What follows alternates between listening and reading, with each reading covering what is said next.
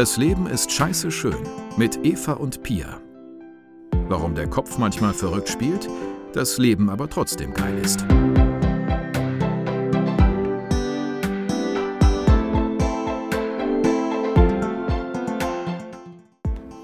Hallo zusammen, heute in der zweiten Folge Das Leben ist scheiße schön soll es um Selbstwirksamkeit äh, gegen Depression gehen, vom Opfer zum Macher. Ihr erfahrt, wie es ist, wenn der Rasenmäher mal stockt und wie man den am besten wieder ans Laufen bekommt. Wir wünschen euch viel, viel Spaß beim Zuhören und freuen uns, dass ihr dabei seid.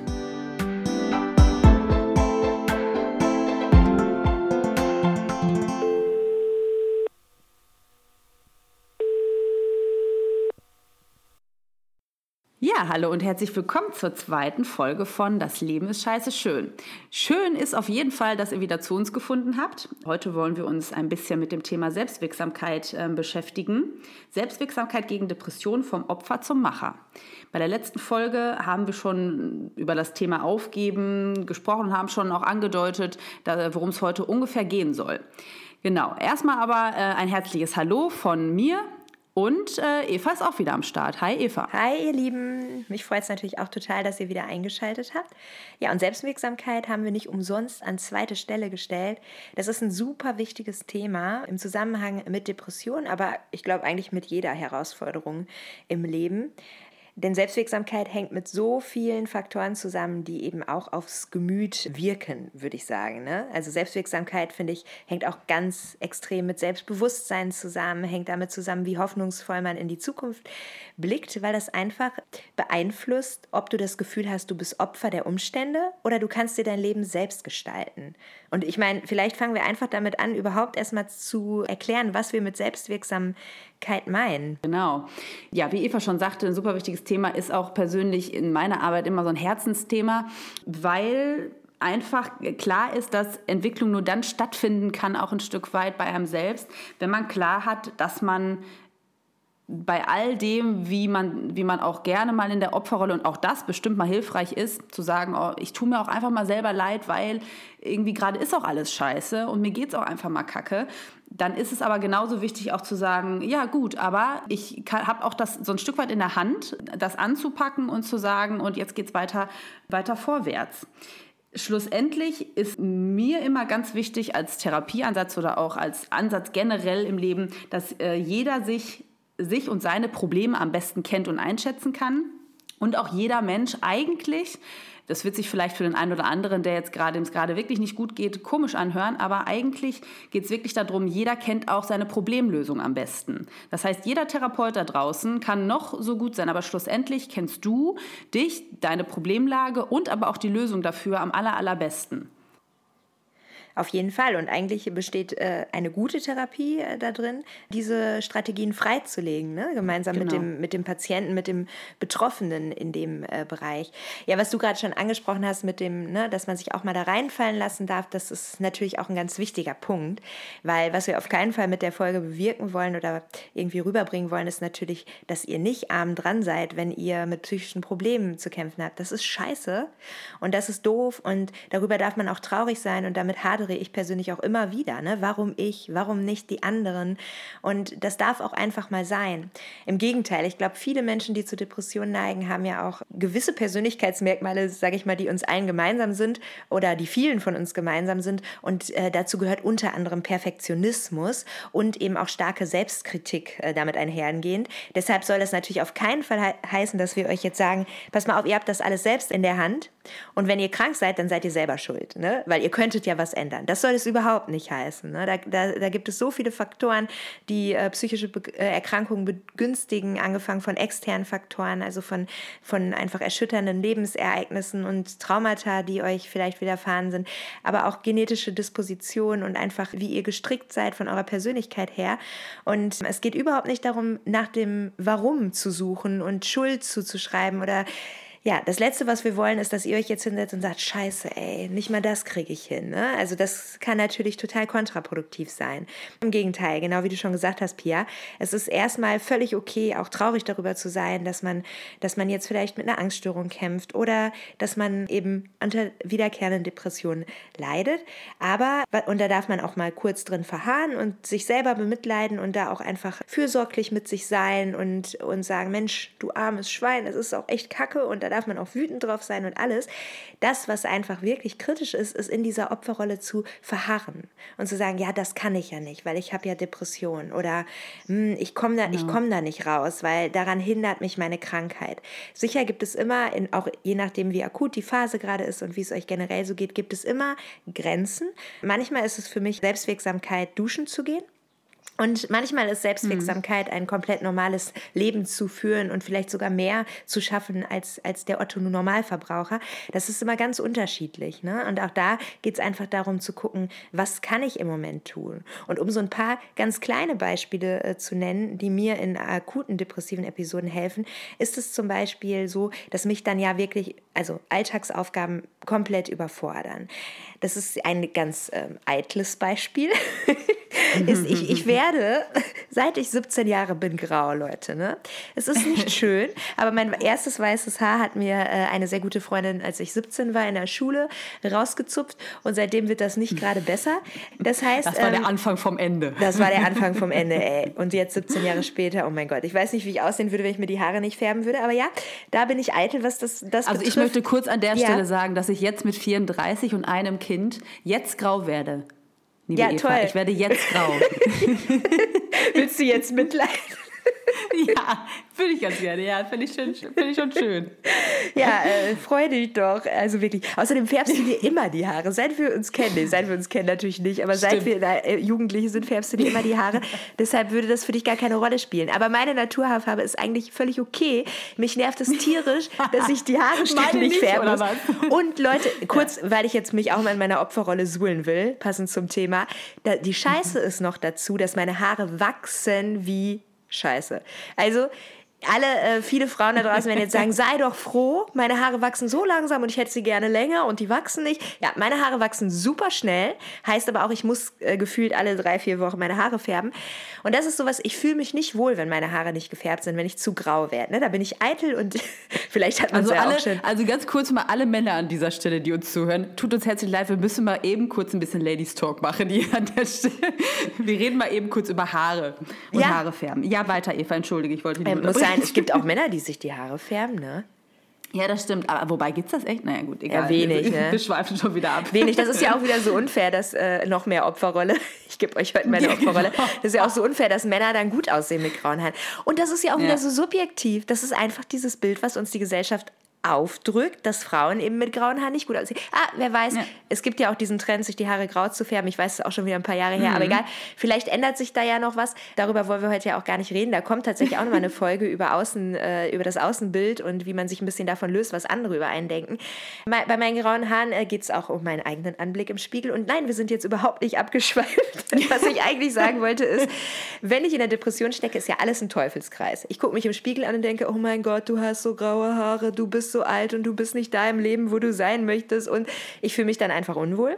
Ich kann aber gleichzeitig nicht die Kraft aufbringen, mir meine Haare zu färben. Und, und war das nicht auch das Thema, das haben wir letztens auch besprochen, war das nicht auch parallel zu dem Haarefärben, war das nicht auch das mit dem Schminken? Dass, das ja. also mit, ne, dass, dass, man, dass du dann an den Tagen auch weniger Ambition hast oder gar keine Ambition hast, dich nee. zu schminken und hübsch Auf zu machen Fall. und so? Genau, mhm. aber das hatten wir, glaube ich, auch für die Folge äh, Selbstfürsorge nochmal ähm, im Hinterkopf, was man halt alles so machen kann. Aber klar, Haare färben mhm. ist für mich Selbstfürsorge. Ich, man kann es ja auch verallgemeinern. Alles, was Selbstfürsorge ist, funktioniert in der Depression nicht. Und das ist natürlich ein Teufelskreis, weil mit Selbstfürsorge genau. würdest du wahrscheinlich erreichen, dass es dir etwas besser geht. Und das kann ich dann einfach nicht. Und mein Ex-Freund hat das mal ganz cool geregelt. Der wusste, ich wollte mir eigentlich die Haare färben und ich habe es irgendwie ja, nicht gepackt, wie, wie so ziemlich gar nichts an dem Tag.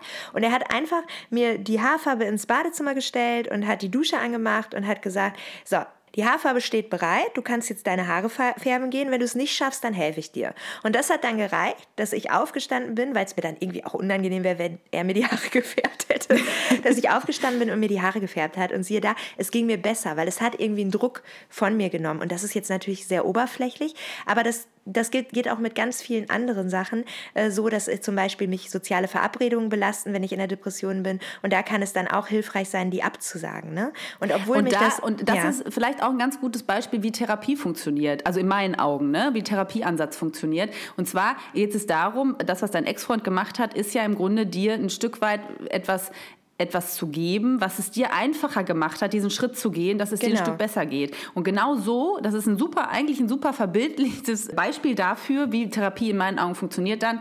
Der Therapeut müsste eigentlich in dem Moment dann die, die Haarfarbe dahinstellen und sagen, also jetzt ganz bildlich gesprochen natürlich. bildlich vor. Ja. Da kommt der Therapeut dann vorbei bei dir zu Hause und stellt dir die Haarfarbe dahin. Nein, natürlich nicht, aber ich hoffe, ihr wisst, was wir meinen, was wir sagen wollen. Im Grunde geht es darum, bei Selbstwirksamkeit einfach zu sagen, sagen, der Motor muss irgendwie wieder ans Laufen gebracht werden. Also wie so ein bisschen der Motor bei so einem alten, wie heißt das jetzt? Oldtimer? Nee, äh, warte, ich hab's gleich. Rasenmäher. So, Rasenmäher. wie, so, wie bei so einem alten Rasenmäher, den man so mehrmals ziehen muss. Weißt du, ja. was ich meine, Eva? Also, ne, den man so, äh, den man, den man so mehrmals ans Laufen bringen muss. Und so ähnlich ist das äh, dann auch, wenn es darum geht, bei einer, weiß ich nicht, tiefgehende Depression oder auch mittelschwer, mittelschweren Depression, wieder ans Laufen zu kommen. Im Grunde muss man so ein paar Mal an diesem Kabel ziehen und äh, bis man so den einen richtigen Schwung hat und dann richtig ans Laufen kommt. Also zu gucken, welche Knöpfe kann ich bei mir selbst drücken und genau das, was Eva vorhin gesagt hat, es geht gar nicht darum, dass ihr jetzt sofort wissen müsst, okay, die und die Knöpfe muss ich drücken. Also Eva hat, wie lange hast du gebraucht dafür, um zu wissen, welche Knöpfe du drücken musst? Also ja. da hat ein paar Jährchen gedauert, glaube ich jetzt, ne? Definitiv, ja. ja. Und es kommen auch immer neue Knöpfe dazu. Ne? Genau. Ich habe ja noch letztens erzählt, da hatte ich auch wieder so einen Tag, der so ein bisschen äh, düsterer war und ich wusste auch nicht irgendwie, was soll ich machen. Habe dann einfach so auf mein Bauchgefühl gehört und habe im Auto den Pur Hit Mix angeschmissen. Ach ja, stimmt. Und ich wollte gerade sagen, worauf wolltest hinaus? Aber ja, der Pur Hit Mix. Und ich genau. habe den einfach die ganze Autofahrt, das waren irgendwie 40 Minuten, habe ich den laut mitgebrüllt auf Repeat und habe gemerkt, wow, der Pur Party Mix, der, der hält meine der Stimmung auf.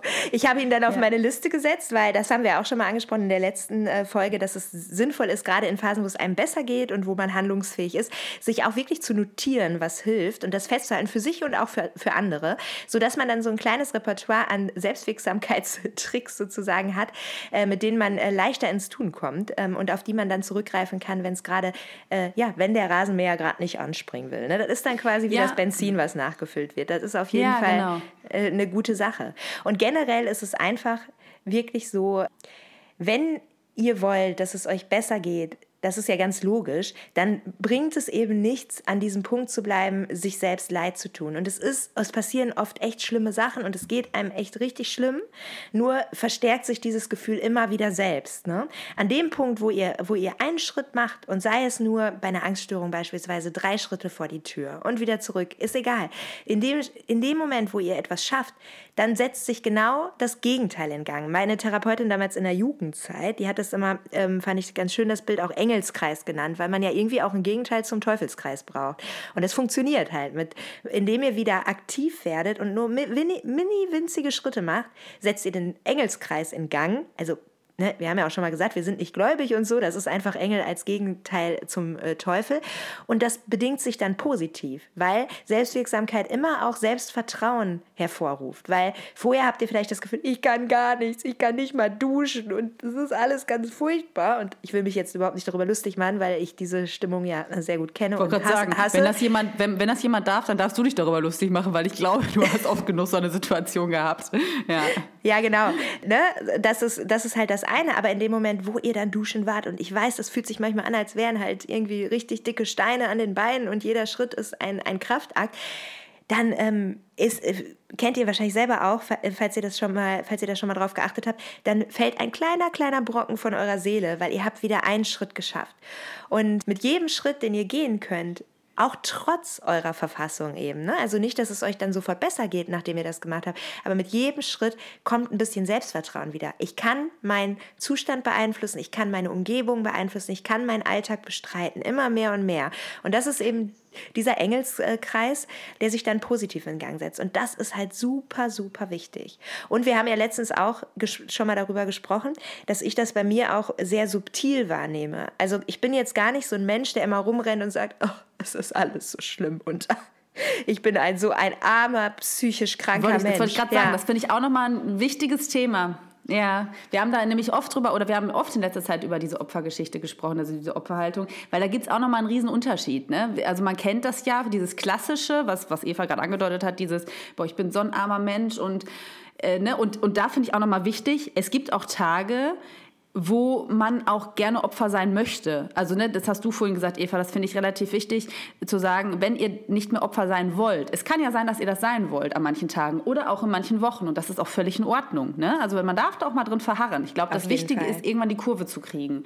Und weil, ne, weil auf Dauer, auf Dauer nee, hilft und das, das Ganze dann aber auch gar nicht. halt bewusst zu gestalten, ne? Sondern also sich nicht davon leiten lassen, sondern genau, einfach genau, sagen, ja. heute dann ist das okay. Heute darf ja. ich mal Opfer sein, weil es ist ja auch anstrengend, immer dagegen anzukämpfen. Und das schafft kein Mensch. Und da, das ist ja das, was ich vorhin auch ja. meinte, nicht zu streng mit euch sein. Ne? Gönnt euch die Opfertage, aber ab und zu. Ja, halt und das kennen wir doch alle beim verregneten Tag. Irgendwie Son sonntags, finde ich, ist immer so ein typischer äh, Tag, wo man dann, äh, bei, ne, es regnet, man liegt auf der Couch und isst, äh, und isst eine Tafel Schokolade nach der anderen oder so. Ne? Das, das kennt jeder, auch ohne psychische Erkrankung oder so. Das, das, das, je, das hat einfach jeder mal. Ne? Irgendwie, wo es einem einfach rundum nicht ja. gut geht. Aber um nochmal zurückzukommen, schlussendlich gibt es ja auch wirklich Unterschiede von, von Opferhaltung. Also die, äh, deine Therapeutin Eva hat zu dir mal gesagt, hat, ich weiß gar nicht, wie sie es genau gesagt hat mit dieser Opferrolle, dass, dass du nee, dass in ich, so einer Opferrolle dass ich ähm, Dinge dramatisiere. Also dass ich meinen Zustand dramatisiere. Ach ja, genau. genau. Genau. Und das fand ich total krass, weil, also ich würde schon sagen, dass ich Eva äh, ziemlich gut kenne. also ich bin mal so auch ganz zu sagen, eigentlich mit am besten kenne. Und ich war total erschrocken über diese Aussage damals, ne? Äh, ich weiß noch, wo du das, wo du mir das irgendwie erzählt hast und ich gedacht habe, hä, wie kommt die da drauf? Ja. Also ich finde überhaupt gar nicht, dass du dramatisierst oder dass du in ansatzweise dich in eine Opferrolle begibst. Und da sind wir dann noch mal so ein bisschen in die Definition von Opferrolle auch eingestiegen, ne? In unserer Auf Unterhaltung, äh, wo du das noch mal für dich ein bisschen anders ja, definiert hast. Ja, es gibt natürlich hast. auch Menschen, die haben auch gar nichts mit Depressionen äh, zu tun. Dass so jemand hat eigentlich, glaube ich, jeder im Bekanntenkreis, die sich immer beklagen. Es ist ja jetzt in Corona-Zeiten, in denen wir uns ja aktuell befinden, deshalb werden diese Folgen auch übers Telefon aufgenommen, ganz vorbildlich natürlich. Ach ja, ähm, stimmt, genau, das muss man auch noch, ganz wichtig. Ne? Wir wollen ja. natürlich hier die Kontaktregelungen einhalten. Ja. Aber mhm. hallo, es kommen die ja ganz, ganz krass auch nach vorne, diese, diese Menschentypen, die, denen das schon, ja, wo das schon Teil des Charakters ist, ne? Oder die sich das mhm. schon so zu eigen gemacht haben. Wenn man die fragt, und bei dir? Ja, muss, ne? Also boah, gerade ganz schön stressig alles. Und so hört sich ja jedes Mal die Antwort auf die Frage an, wie geht's dir eigentlich? Und so ein Typ bin ich gar nicht. Wenn, wenn du mich fragst, äh, wie geht's dir und es, ich habe einen guten Tag, dann sage ich auch, ey, Bombe, richtig gut. Und dann freue ich mich darüber, ne? Und wenn was läuft, dann freue ich mich. Und ich bin nicht jemand, der immer nach dem Haken sucht, ne? Oder immer nach was sucht, worüber er meckern kann. Überhaupt nicht.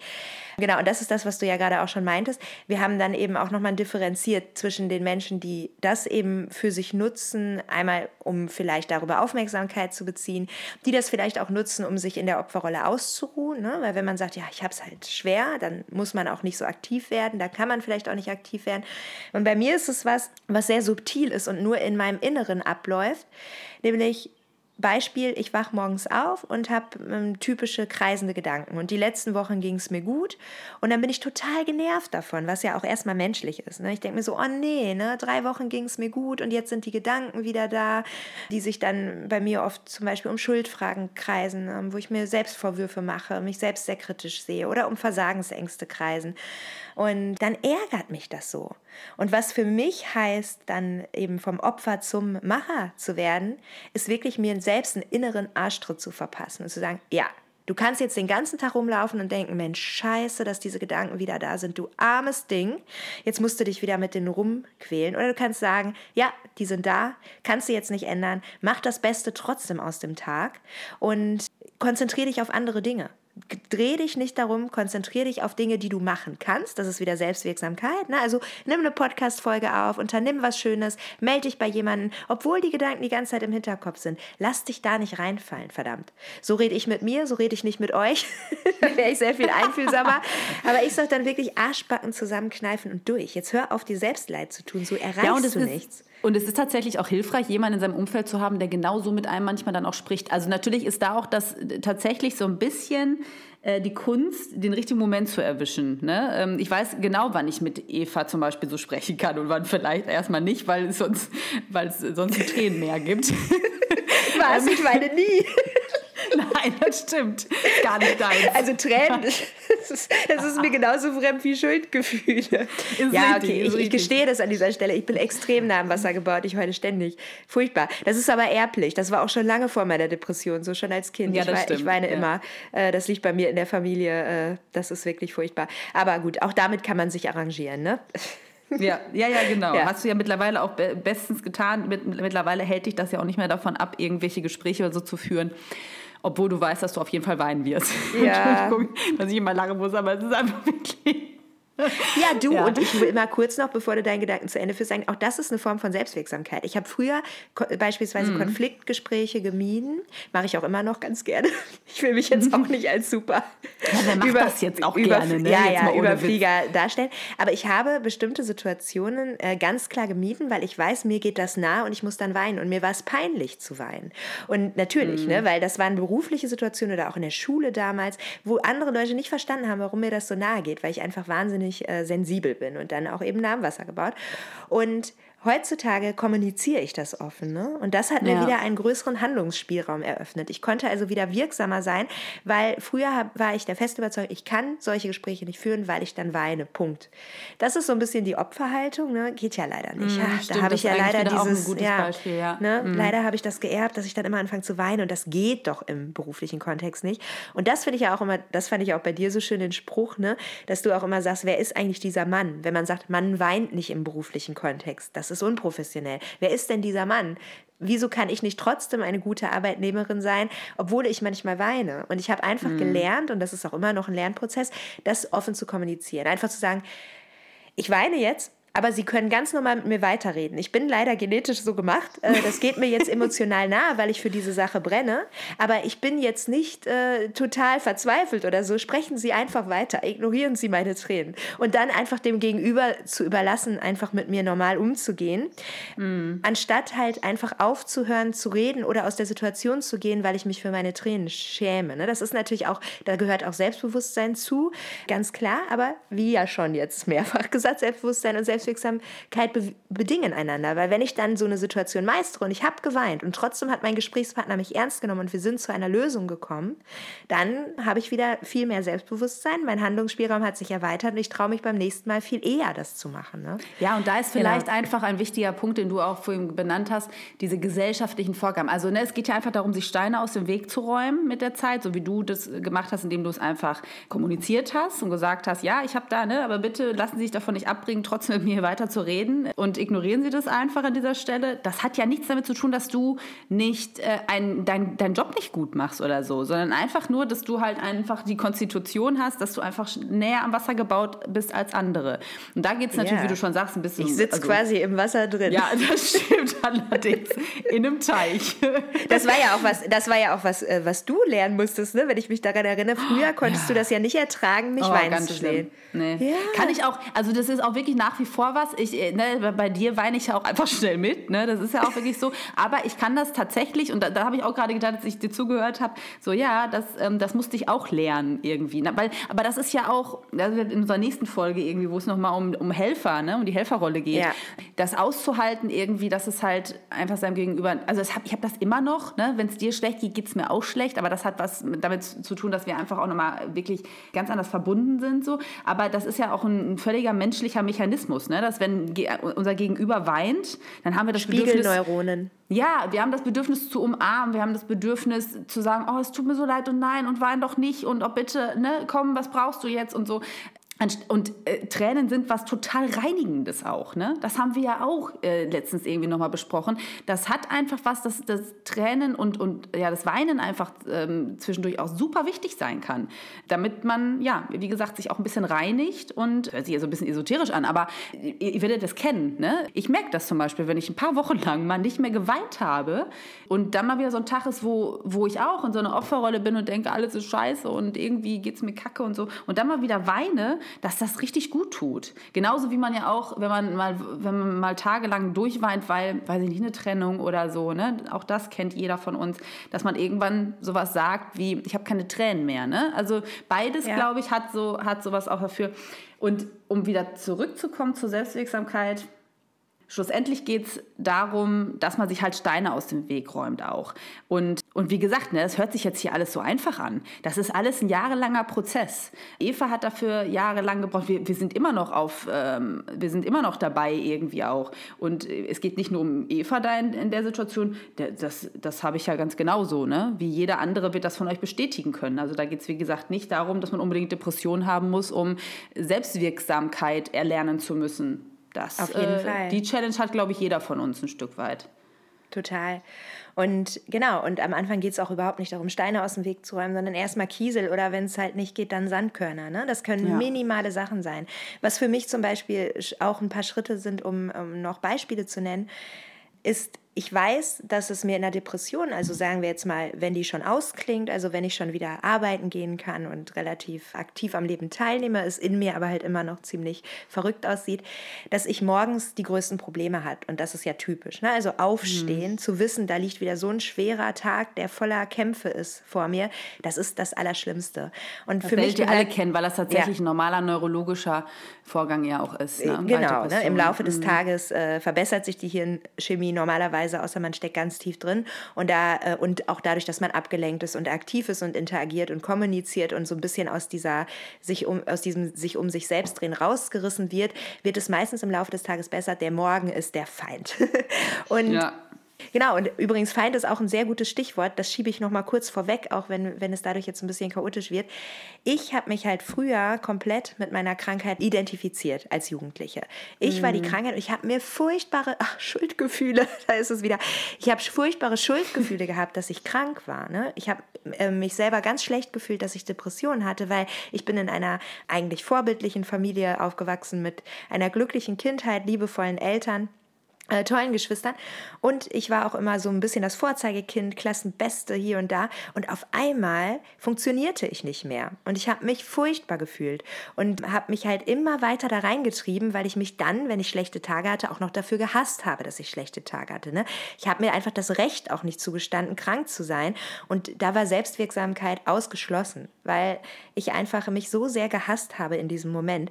Was meine äh, Kinder- und Jugendtherapeutin, damals war ich erst 17 ähm, in der ersten Therapie, Therapie gemacht hat, war, und das ist eine ganz simple Sache, aber ich glaube, das ist ganz wichtig, da werden wir noch öfter darauf zu sprechen kommen, ist immer Distanz. Distanz zur Krankheit, Distanz zu den Gedanken, Distanz zu Symptomen.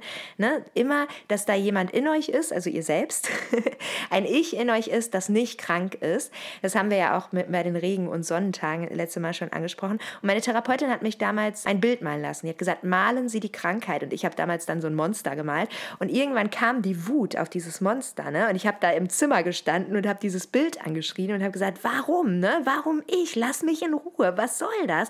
Und das war ein ziemlich crazy Moment, den ich noch sehr gut vor Augen habe. Aber das war der Grundstein dafür, überhaupt zu kämpfen. Weil solange du noch mit deiner Krankheit identifiziert bist, kannst du aus dieser Opferrolle gar nicht raus. Ne? Weil, weil du dich, du fühlst hm. dich einfach, als wärst du die Krankheit und fühlst dich vielleicht sogar ja, schuldig glaub, dafür. Ja. Genau, und ich glaube, ein ganz guter Punkt ist an dieser Stelle die Entmachtung wieder. Ne? Das werden wir immer wieder, ich glaube, wir haben es in der letzten Folge auch kurz erwähnt, ähm, und das wird immer wieder auftauchen, Entmachtung der, also den, den, der Krankheit nicht so viel Macht geben im Grunde. Ne? Also wirklich genau. zu sagen, irgendwie du, du kannst mich nicht kontrollieren, ich lasse es nicht zu, dass du mich kontrollierst. Und das ist so dieser, dieser Rückschluss, den wir jetzt zur Selbstwirksamkeit ziehen können. Es geht darum, um Entmachtung, sich dem nicht hinzugeben und zu sagen, ja, aber ich habe ja Depressionen und so. Und wie gesagt, Also möchte ich an jeder Stelle nochmal betonen, es ist völlig in Ordnung, wenn man das mal hat und wenn man das auch mal ein bisschen länger hat. Und vor allem am Anfang der Erkrankung ist das ja auch sowas, bevor man begreift, was da in einem passiert und so, dauert das erstmal super lange, bis man versteht, ach so, okay, ich muss da jetzt mal irgendwie die Kurve kriegen. Aber schlussendlich, unterm Strich, irgendwann geht es einfach um Entmachtung. Wir merken immer wieder, wenn es Eva mal nicht so gut geht, reden wir in jedem Telefonat darüber, wie es ihr heute geht oder wie, ne, was heute die Krankheit mit ihr macht und so weiter und so fort. Und wir sagen ganz, ganz oft, auch irgendwann, wenn wir das mal irgendwann dann merken, ey, lass uns mal jetzt einfach mal wieder über was anderes reden. Lass uns mal der Depression nicht so viel Raum geben gerade. Genau weil das, nee, das steht dir einfach nicht zu. Ne? Also auch so ein Stück weit eine Wut darauf zu bekommen und ich bin unfassbar wütend auf Evas Depression, also ne, immer wieder, aber da auch irgendwie die, die Kurve zu kriegen. Eine andere Betrachtungsweise kann natürlich auch sein, zu, auch irgendwie sehr wohlwollend mit der Depression zu sein. Das ist natürlich jetzt die Frage, was bist du für ein Typ? Ne? Also an manchen Tagen war es, erinnere ich mich auch, Eva, korrigiere mich, wenn ich da falsch liege, dass man mal sehr wohlwollend damit ist zu sagen, okay, was will einem die Depression oder die die Essattacke oder die Angst- und Panikstörung heute sagen? Ne? Was, was, ja. Worauf möchte die aufmerksam machen? Was, ähm, was spricht da gerade, was horcht da gerade auf und sagt irgendwie, hm, passt da mal ein bisschen auf dich auf oder so. Ne?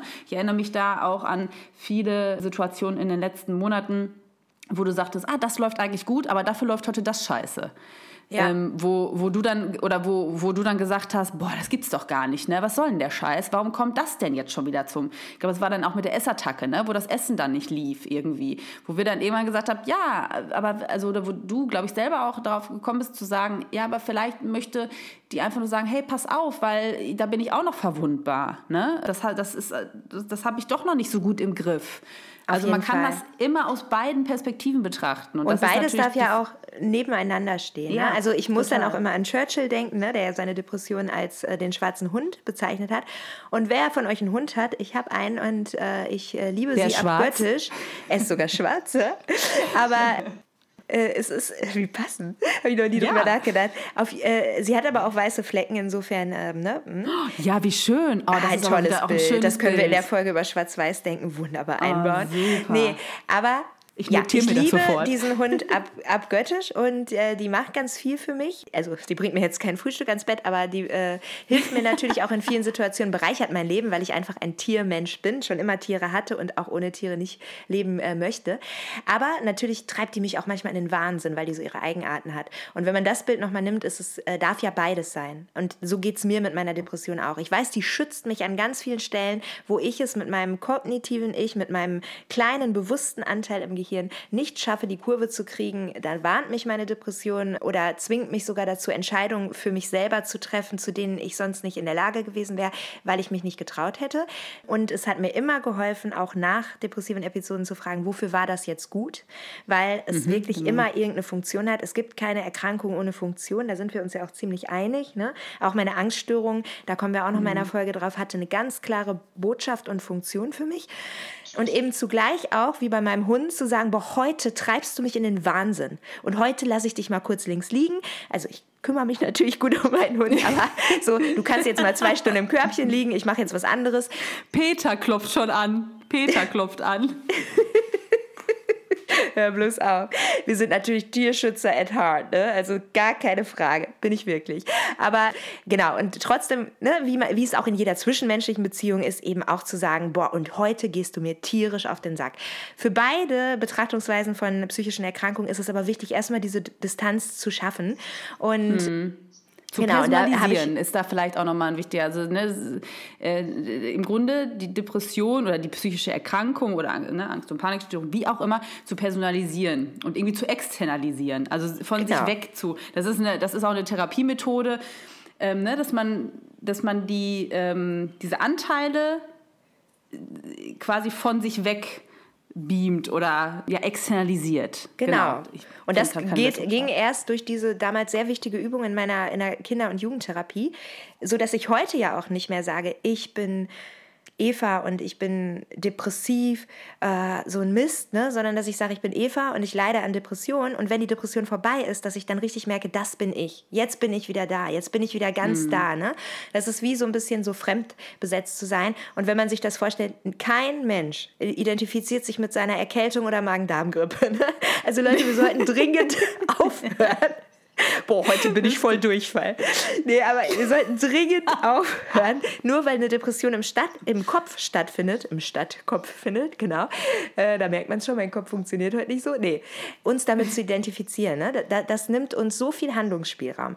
Ja. Jetzt haben wir eine Riesenschleife gedreht und ich versuche jetzt wieder zurückzukommen zu dem Punkt, was ich mache in, in, leichteren depressiven Episoden, wenn der Morgen mir so schwer fällt. Und was ich dann mache, ist, ich bereite am Abend, da ist, ich bin sowieso, äh, es gibt ja Lärchen und Eulen, ich bin Eulenfraktion, hallo ihr da draußen, ich bin nachts total aktiv und morgens komme ich nicht in die Gänge, das erschwert es dann natürlich zusätzlich. Ich nutze abends mein Hoch in Anführungsstrichen, wo ich ein bisschen aktiver bin und handlungsfähiger, um den Morgen bestmöglich vorzubereiten. Ich lege mir meine Kleidung raus, alles, Unterwäsche, da liegt da alles, sogar so gestapelt, dass die Unterwäsche oben liegt, dass ich nicht noch durch den Kleiderhaufen wühlen, wühlen muss. Ich bereite mein Frühstück so weit vor, dass ich nur noch ein paar Handgriffe machen muss. Ich stelle mir alles an die Dusche. Ich lege mir die Sachen raus, die ich mit zur Arbeit nehmen muss oder was auch immer ich an dem Tag vorhabe, so dass ich das macht es schon viel einfacher, morgens aufzustehen. Das heißt, ich baue mir selber Brücken, um in die Gänge zu kommen, um eben nicht im Bett liegen zu bleiben, sondern zu sagen, so. Ne? Und das ist natürlich auch ein ganz wichtiger Punkt und da kommt Pia natürlich ins Spiel, aber auch meine Familie, die sehr äh, supportive ist in diesen Phasen ist auch Selbstwirksamkeit, hat immer viel auch mit Planung zu tun, wenn man eben in solchen Phasen ist, zu sagen, äh, pass mal auf, ich brauche da Hilfe. Also ich komme im. Moment morgens nicht aus dem Bett, kannst du mich morgens anrufen. Mm. Und ich habe da wirklich, also meine Mutter und meine Schwester beispielsweise haben mich eine Zeit lang in der letzten Episode jeden Morgen geweckt und wirklich gezwungen aufzustehen. Weil wenn ich dann noch im Bett liege, kann ich mir nicht vorstellen, dass der Tag irgendwie zu schaffen ist. Und die haben mich dann mm. gezwungen, in Anführungsstrichen liebevoll gezwungen, ins Wohnzimmer zu gehen und zu tanzen oder andere Aufgaben zu lösen, einfach um rauszukommen aus dem Bett. Und plötzlich ging es dann doch. Und wenn man aber schon selber weiß, ah, das wird nicht klappen, dass ich mich selber motiviere, dann ist es natürlich toll, wenn man ein Helfernetz hat, auf das man dann zurückgreifen kann. Und dann gehört es eben auch dazu, zur Selbstwirksamkeit, sich das irgendwie zunutze zu machen und das einzuplanen für sich. Ja, da sind wir wieder bei dem Rasenmäher, ne? ähm, dass man dann erstmal irgendwie, wenn man morgens nicht aus dem Bett aufstehen kann, es nochmal ziehen muss und nochmal ziehen muss und dann es irgendwann schafft. Und dann ist es vielleicht auch gar nicht ganz so schlimm, wie man gedacht hätte.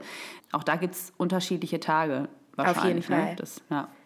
Und was mir jetzt gerade auch noch einfiel, weil du ja auch gesagt hast, mit den Essattacken, weil bei mir mhm. wechselt sich das immer ganz schön ab, dann mit in schweren Phasen mit Angststörungen, Essstörungen und Depressionen ist das Teil, Essen ist so ein bisschen mein Ventil. Und man muss sich das ja auch vorstellen, das ist ja auch ein beliebtes Bild aus der Verhaltenstherapie, dass es diese Trampelpfade im Gehirn gibt, mit denen jeder von uns, nicht nur psychisch Erkrankte natürlich, auf bestimmte Situationen reagieren, bestimmte Konfliktlösungsmuster und ganz bestimmte ähm, Gewohnheiten. Ne? Also auch mit welcher Hand binde ich mir die Schuhe zu oder, naja, dafür braucht man zwei, schlechtes Beispiel. aber irgendwie, ne, was mache ich wie? Und wir reagieren den ganzen Tag über ja eigentlich ziemlich automatisch. Das wisst ihr ja alle. Ne? Also man kennt das ja, dann biegt man plötzlich mhm. links ab, obwohl man eigentlich ganz woanders hin wollte, weil man in Gedanken war und der Körper sozusagen automatisch übernimmt. Und nur ein ganz geringer Teil in unserem Kopf ist, ist, das, ist die, das Bewusstsein, was aktiv Entscheidungen trifft. Und wir alle haben in, diesem, in unserem Unterbewusstsein natürlich so feste, feste Trampelpfade, die ganz fest verankert sind. Und es ist immer mit wahnsinniger Anstrengung verbunden, davon abzuweichen, Gewohnheiten zu ändern, Denkmuster zu ändern, alles, was im Prinzip nötig ist, um dauerhaft aus der Depressionsfalle auch zu entkommen. Und deshalb darf man sich halt, und dafür plädieren wir ja auch, ganz gezielt auch Opfertage gönnen. Und gerade beim Essen, das ist halt mein Ventil, so wie es für andere vielleicht der Alkohol ist oder oder andere äh, Sachen, die irgendwie zu einer Entspannung führen, ne? ähm, Binge-Watching, was auch immer. ist das Essen immer so meine Sollbruchstelle, die als erstes wieder einbricht. Wenn viel Stress ist, wenn viel Leid ist, dann fange ich an, das zu, durch Essen zu kompensieren, also durch Essattacken. Und mittlerweile ist es aber so, die haben nicht mehr diese Macht über mich. Früher sind die einfach gekommen und ich war dem, ja, wie ein Opfer, ne, Opferrolle, ausgeliefert. Ich konnte noch nicht mal benennen, warum das jetzt kommt. Und mittlerweile ist das so, dass ich sehr genau weiß, warum die kommen, weil ich mich mittlerweile sehr gut kenne und manchmal auch sage, boah, weißt du was, die ganze Woche war ein einziger Kampf. Ich gönne mir jetzt eine Essattacke und ich lasse jetzt alles los und ich gönne mir das jetzt, dieses alte Muster zu bemühen, weil mir das gerade Entspannung verschafft und ich des Kämpfens müde bin. Und morgen mache ich wieder weiter. Aber jetzt gerade geht es nicht mehr.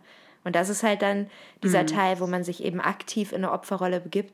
Und die ist auch völlig in Ordnung, ob man jetzt mit Depressionen kämpft oder nicht. Jeder darf sich mal selbst leid tun, finde ich.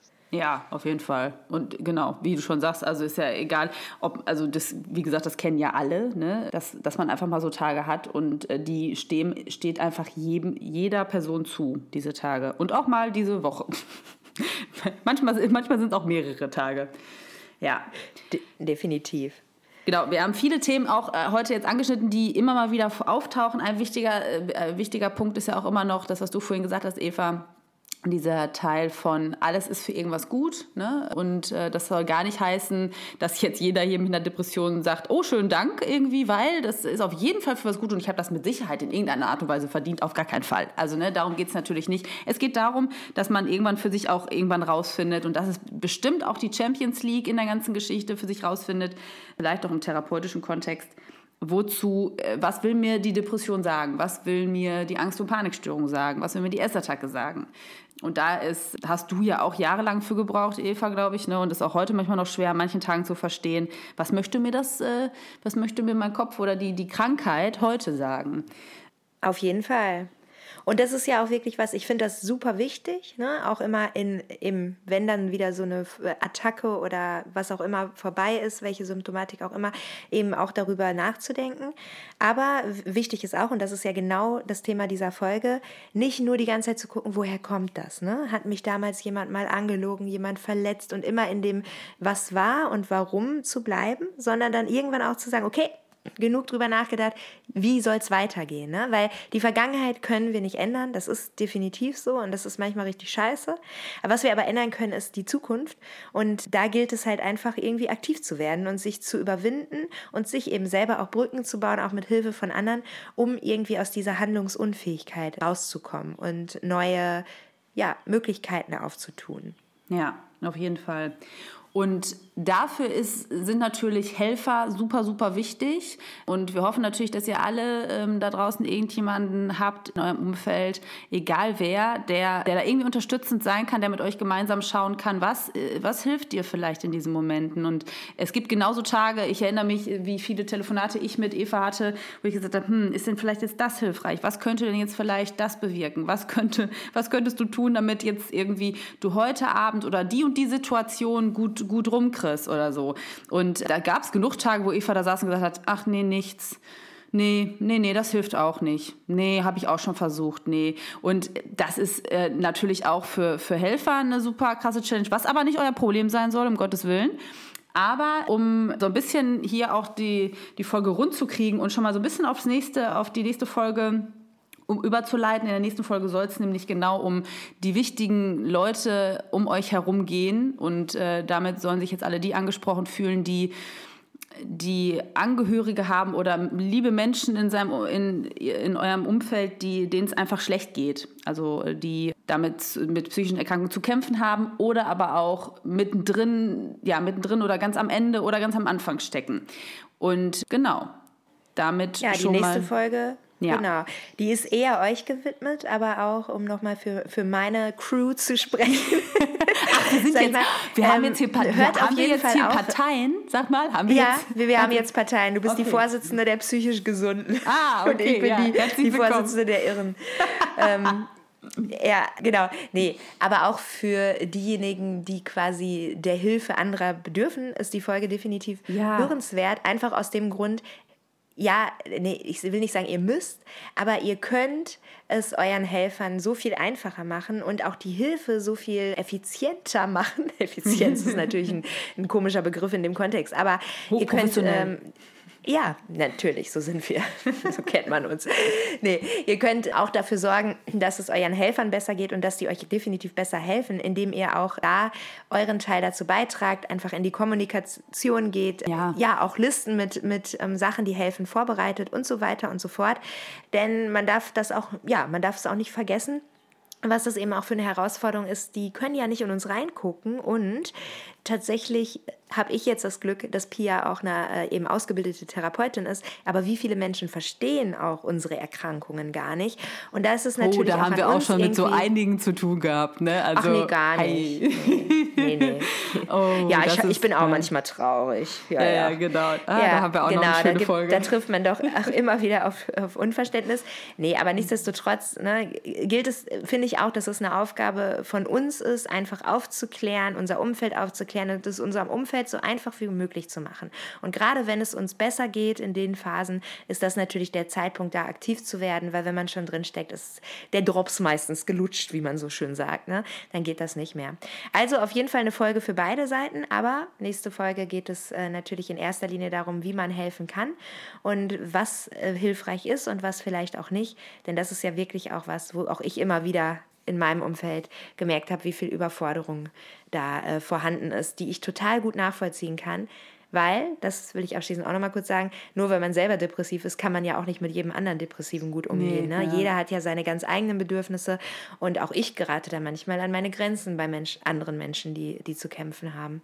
Ja, und das genauso finde ich es auch, ne, haben wir auch schon oft erlebt oder ich oft erlebt, dieses, ja, also ich mache das immer so und so, mach du das doch auch mal, das hilft dir doch bestimmt auch. Das ist natürlich nett gemeint, aber, und das wollen wir natürlich auch hiermit sagen, nur weil wir erzählen, was bei Eva geholfen hat, bei uns irgendwie im in der Kommunikation geholfen hat, heißt das noch lange nicht, dass es für euch passen muss. Ne? Deswegen nee. auch wieder hier äh, der Teil, dass wir darauf aufmerksam machen möchten. Äh, schreibt uns auch gerne bei Instagram unter dem letzten Post irgendwie Anregungen, die wir gerne nochmal mit, mit äh, reinnehmen können und äh, die, die ich immer total hilfreich auch finde, weil es super viele verschiedene Betrachtungsweisen in der ganzen Geschichte gibt. Und ihr da draußen genau. habt äh, ganz andere Erfahrungen damit gemacht und ihr findet ganz andere Sachen hilfreich, als Eva oder wir das finden. Und genau, das, das, ist, das finde ich und finden bestimmt viele andere auch super hilfreich zu lesen oder zu hören, was ist für euch da genau das Passende, um Selbstwirksamkeit zu aktivieren. Genau, ja. wie sieht das für euch aus? Stellt euch den Timer für die Kaffeemaschine, dass die morgens schon durchgelaufen ja, ist. Ja, das ist auch super praktisch. So eine Kaffeemaschine hatte ich auch schon mal. Ich habe das tatsächlich nie benutzt, weil ich das irgendwie ein bisschen spacey ah, ja. fand, dass die Kaffeemaschine schon vor mir Ich vertrage ja leider keinen Kaffee. Ja, du bist sowieso komisch. Ja. das geht nicht. Ich, dafür kann ich mich mit einem Glas Cola halt äh, oh, richtig ja, richtig abschießen, ne?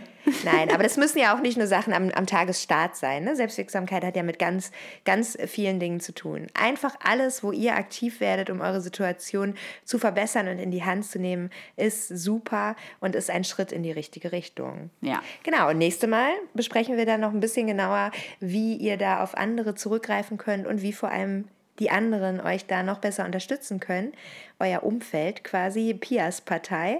Und jetzt höre ich auf, uns in, in Gruppen zu spalten, weil in wir Schubladen. sind natürlich. In Schubladen. Ja, und das noch Eva. zu Corona-Zeiten. Hashtag Zusammenhalt. Ja, das genau. geht gar so. nicht. Das geht gar nicht. Wir, sind, wir sitzen alle im selben Boot. So, so ist sieht's das aus. So sieht's genau. aus. Genau, ihr findet wieder in den Shownotes auch die Nummer zum Krisentelefon. Falls es gerade akut ist, kann natürlich Selbstwirksamkeit auch so aussehen, einfach mal dort anzurufen und sich Hilfe zu suchen. Ja, definitiv. Und ansonsten würde ich sagen, freuen wir uns auf die nächste Folge mit euch und ähm, macht's ja, gut. Schön, dass ihr dabei wart. Macht's gut, haltet die Ohren steif und denkt dran, das Leben ist schön. Auch wenn es manchmal scheiße ist.